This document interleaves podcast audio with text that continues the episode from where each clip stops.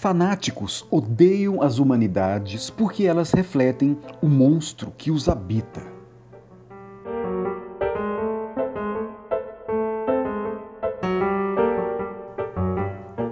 Vez ou outra a gente vê aí o pessoal criticando, na verdade, talvez o termo criticar nem é o mais adequado, mas desqualificando as humanidades, argumentando que não é científico, que não serve para nada, que é só achismo, que é inútil, que não tem nenhum objetivo econômico, ou seja, não há nenhum resultado concreto das discussões das humanidades em relação à realidade. E a gente vê que isso é um grande equívoco que pode ser perigoso.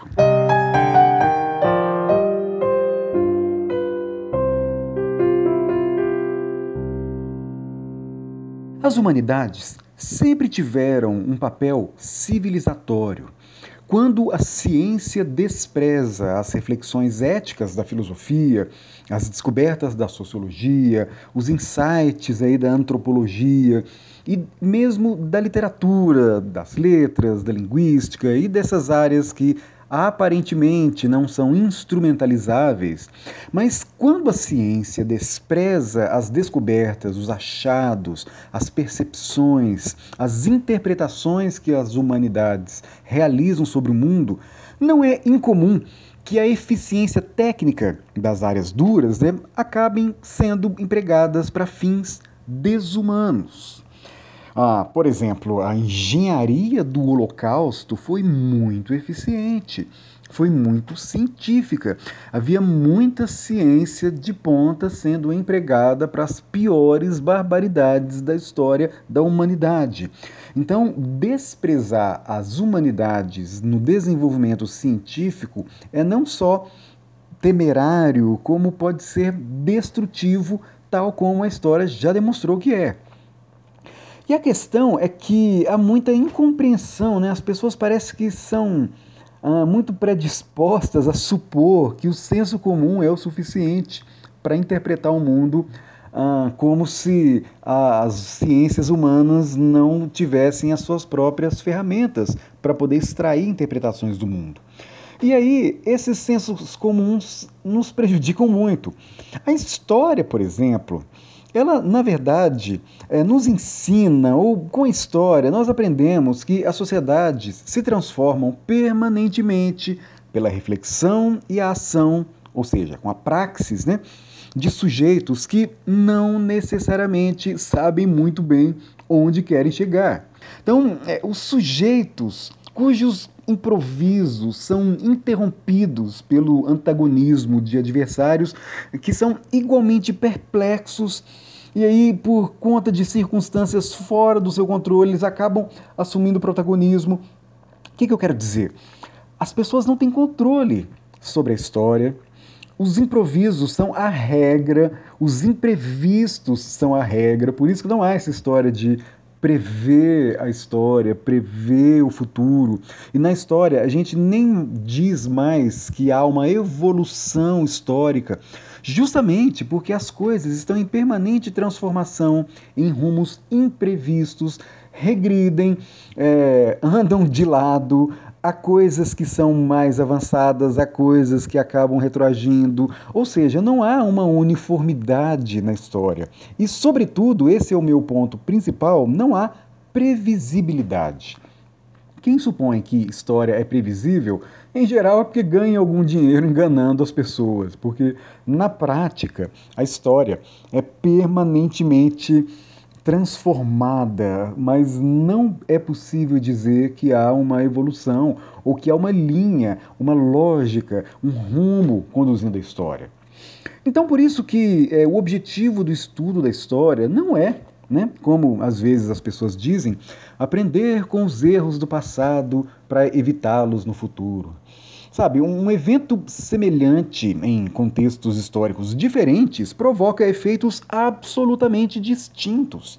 Sabe, ao contrário de uma experiência em laboratório, não é possível verificar o que aconteceria se um determinado acontecimento fosse inserido em um determinado tempo. Ah, da mesma forma, a gente não consegue repetir a mesma experiência histórica, né, com os mesmos personagens e o mesmo contexto, para verificar se os resultados da análise se confirmam. É, mas a gente não estuda história, portanto, para aprender com o passado, para evitar repetir os erros no futuro. É, não tem muito sentido isso, apesar de ser recorrentemente repetido né, no senso comum, essa, esse truísmo aí, mas que não tem muito sentido. Assim como, se eu não me engano, o próprio Daniel Kahneman, em Rápido e Devagar, e alguns outros autores, argumentam que essa história de ler biografias ou de ler histórias de sucesso de empresas. Não tem muito sentido, porque, primeiro, é, é preciso ficar claro que todo sucesso sempre esteve a um triz do fracasso. Muitas ações casuais, ou seja, o acaso, a sorte, é, situações absolutamente contextuais, fora do controle do indivíduo, são muito responsáveis pelo sucesso ou pelo fracasso de empresas ou de pessoas ou de circunstâncias históricas. Então, nós não temos consciência sobre quais são os fatores que causaram impactos profundos em determinadas circunstâncias, até porque isso acontece a todo instante. Só citar o caso do Brasil. Quem imaginaria Vamos colocar em 2015, né, sabe, há poucos anos atrás, que aquele deputado nepotista escroto seria eleito presidente da República. É absurdo imaginar coisas como esta, por exemplo. É só dar uma olhada nas análises, né, que ninguém previu, porque de fato é imprevisível e é assim mesmo que a história acontece. Então, a gente, quando se debruça sobre biografias, supondo que aquela narrativa realmente corresponde a uma linha inevitável da história da pessoa, isso traz algum conforto, porque nos faz. A gente fica iludido, né, imaginando que, ok, que bom, é possível controlar a história, mas é uma autoilusão são divertidas, são interessantes, como diz o Paul Vane, sabe? E essa é uma característica que legitima a história, é uma história interessante, mas o ato, o esforço explicativo precisa de uma discussão historiográfica, de teoria da história, de filosofia da história, que é mais profundo do que esse truísmo, do que esse lugar comum, de supor que, insisto, né, estudar o passado nos faz compreender melhor o futuro. Não tem muito sentido. Agora, a gente estuda história, na verdade, é para desenvolver a consciência de que o nosso tempo é repleto de possibilidades. Há infinitos caminhos possíveis, ou seja, não há uma linha unidirecional, não há uma escada, não há evolução. Nós agimos, evidentemente, condicionados pelo nosso tempo, mas nós não somos capazes de prever o futuro, porque a história é instável e as consequências das nossas ações no presente não são apenas imprevisíveis, né, mas frequentemente são inconcebíveis. Ou seja, nós não temos capacidade de imaginar o futuro por conta das inovações que não fazem parte nem do nosso vocabulário, das coisas que ainda vão surgir por conta de relações imprevistas entre elementos aparentemente incompatíveis, mas que vão acabar provocando transformações que não são nomeáveis por nós. Uh, mas tem uma questão que é importante, porque, por exemplo, se nós somos evidentemente condicionados pela história, isso não significa que nós somos determinados por ela. Paulo Freire insiste muito nessa, uh, nessa discussão. Não há um destino guiando a humanidade, é a humanidade que se constrói aos trancos e barrancos. Então é por isso que a gente diz que a história não está em evolução, porque a história não tem um objetivo, sabe, um rumo, um fim. A história é feita de dramas improváveis que nós construímos e destruímos com a nossa reflexão e a nossa apatia, assim como com a nossa ação ou com a nossa inação. Mas é, é, precisamente esse caráter que apavora os fundamentalistas que não suportam aquilo que não promete a eternidade. Como a história tem infinitas direções possíveis, eles se apavoram com a perspectiva de que suas ilusões possam ser simplesmente esquecidas nas encruzilhadas do tempo. E é isso que acontece. É, no meu doutorado em História, eu li 12 anos de jornal. E uma das ah, coisas que mais me fascinaram foi observar em fast forward, né, assim, em, em acelerado, de forma muito acelerada o tempo passando, porque eu li 12 anos de jornal em mais ou menos 3 meses. Então foi muito interessante ver como que pessoas que eh, eram extremamente famosas e populares em um período, passa alguns anos, ela é absolutamente esquecida. Como é que coisas aparentemente desimportantes ou que tinham uma importância muito reduzida acabam se tornando coisas absolutamente indispensáveis em uma cidade e passa um tempo, elas são esquecidas de novo. Então, não há regras, não há nada eterno. A história está em permanente transformação, está se desmanchando permanentemente. E isso apavora aqueles que supõem que há eternidade, que há valores que são pétreos, que há coisas que não se transformam. Então, eu vejo que a violência do fundamentalista é fruto do medo da história. Sabe, esse ódio à diversidade e à liberdade é um ódio que a essa dinâmica que se exercita precisamente na possibilidade de os homens e as mulheres escolherem caminhos que não foram projetados pelas crenças antigas. Insisto, a história tem infinitas direções e os fundamentalistas se apavoram com essa perspectiva de que o caminho único que eles supõem que não deve ser evitado, que não pode ser evitado, na verdade é só mais um caminho possível, é uma interpretação possível.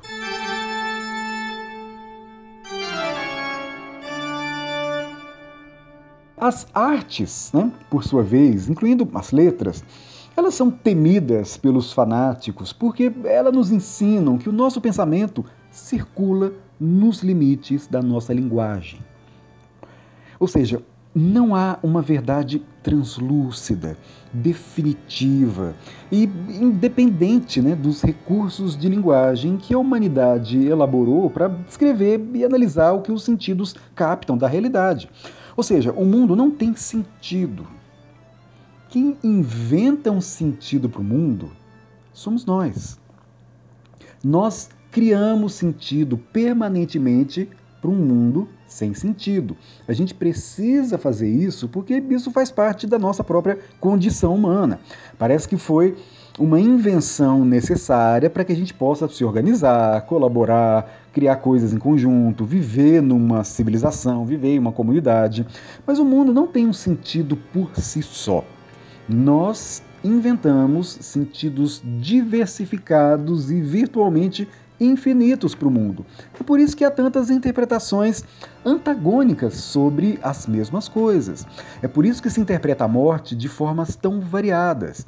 É, antropólogos já perceberam que o que é insuportável na morte não é necessariamente a perda de um ente querido, mas é a inutilidade disso, é a falta de sentido. Então, um ritual funerário tem o objetivo muito mais de criar um sentido para aquela morte do que necessariamente é, alguma outra ou algum outro objetivo qualquer. Então as pessoas inventam: ah, a pessoa foi para o céu, ah, a pessoa vai reencarnar, ah, a pessoa vai se reintegrar à natureza. Não deixa de ser uma interpretação bela, possível, que conforta, mas que não passa disso. É, então, se a gente almeja compreender a condição humana, se a gente precisa, se a gente quer desenvolver as nossas potencialidades enquanto seres humanos, inclusive se a gente quer o avanço da ciência, e por que não? Se nós desejamos nos deleitar né, com as mensagens religiosas, eu não vejo nenhum problema nisso. As religiões, os textos religiosos, os livros sagrados são belos. Sabe, há muita beleza naquilo. O problema é quando as pessoas interpretam de forma literal. Então, nesse sentido, os fanáticos e os ateus pecam ah, mesmo, pelo mesmo erro de interpretação por conta dessa obsessão em supor que aqueles textos falam em termos literais. Então o ateu diz que bobagem, isso não é verdade. O fundamentalista diz, ah, isso é verdade sim. Mas não é isso que está em jogo. É, o Joseph Campbell deixa claro: textos sagrados são metáforas. Ou seja, eles não devem ser interpretados como prosa, mas como poesia. E isso implica em uma interpretação desses textos no seu sentido metafórico, para que a gente possa compreender quais são os valores, os desejos, os medos, a moral, a ética, todas essas emoções humanas que estão registradas a partir dessas narrativas que são muito ricas por conta da sua habilidade em expressar essas emoções que são eminentemente humanas. Então, não é possível compreender o ser humano sem interpretar os registros que os seres humanos fazem sobre as suas emoções. E nesse sentido, as religiões são registros incríveis, são registros preciosos, mais evidentemente, devem ser interpretados como metáforas.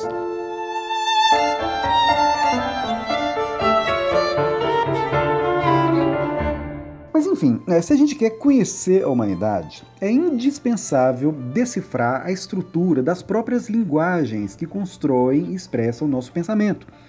Então, em tempos de mudanças culturais, sociais e tecnológicas cada vez mais aceleradas, as artes parecem particularmente confusas, mas na verdade apenas, elas apenas se movimentam para expressar essa perplexidade e contribuir no processo de compreensão nem que seja através da expressão das dúvidas que nos assombram.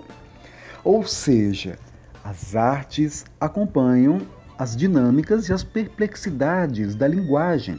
As artes são as próprias linguagens em combustão, em fragmentação. Elas refletem isso e, talvez muito mais do que refletir, elas constituem isso. Mas, evidentemente, para um, um fundamentalista, nem o diabo é pior do que uma dúvida. Fundamentalistas odeiam as humanidades porque estão convictos de que já têm a resposta. Eles odeiam a filosofia porque imaginam que isso os distrai né, de um caminho já traçado. Eles odeiam a história porque ela os deixa órfãos dos seus profetas. E odeiam as artes porque elas refletem o monstro que os habita.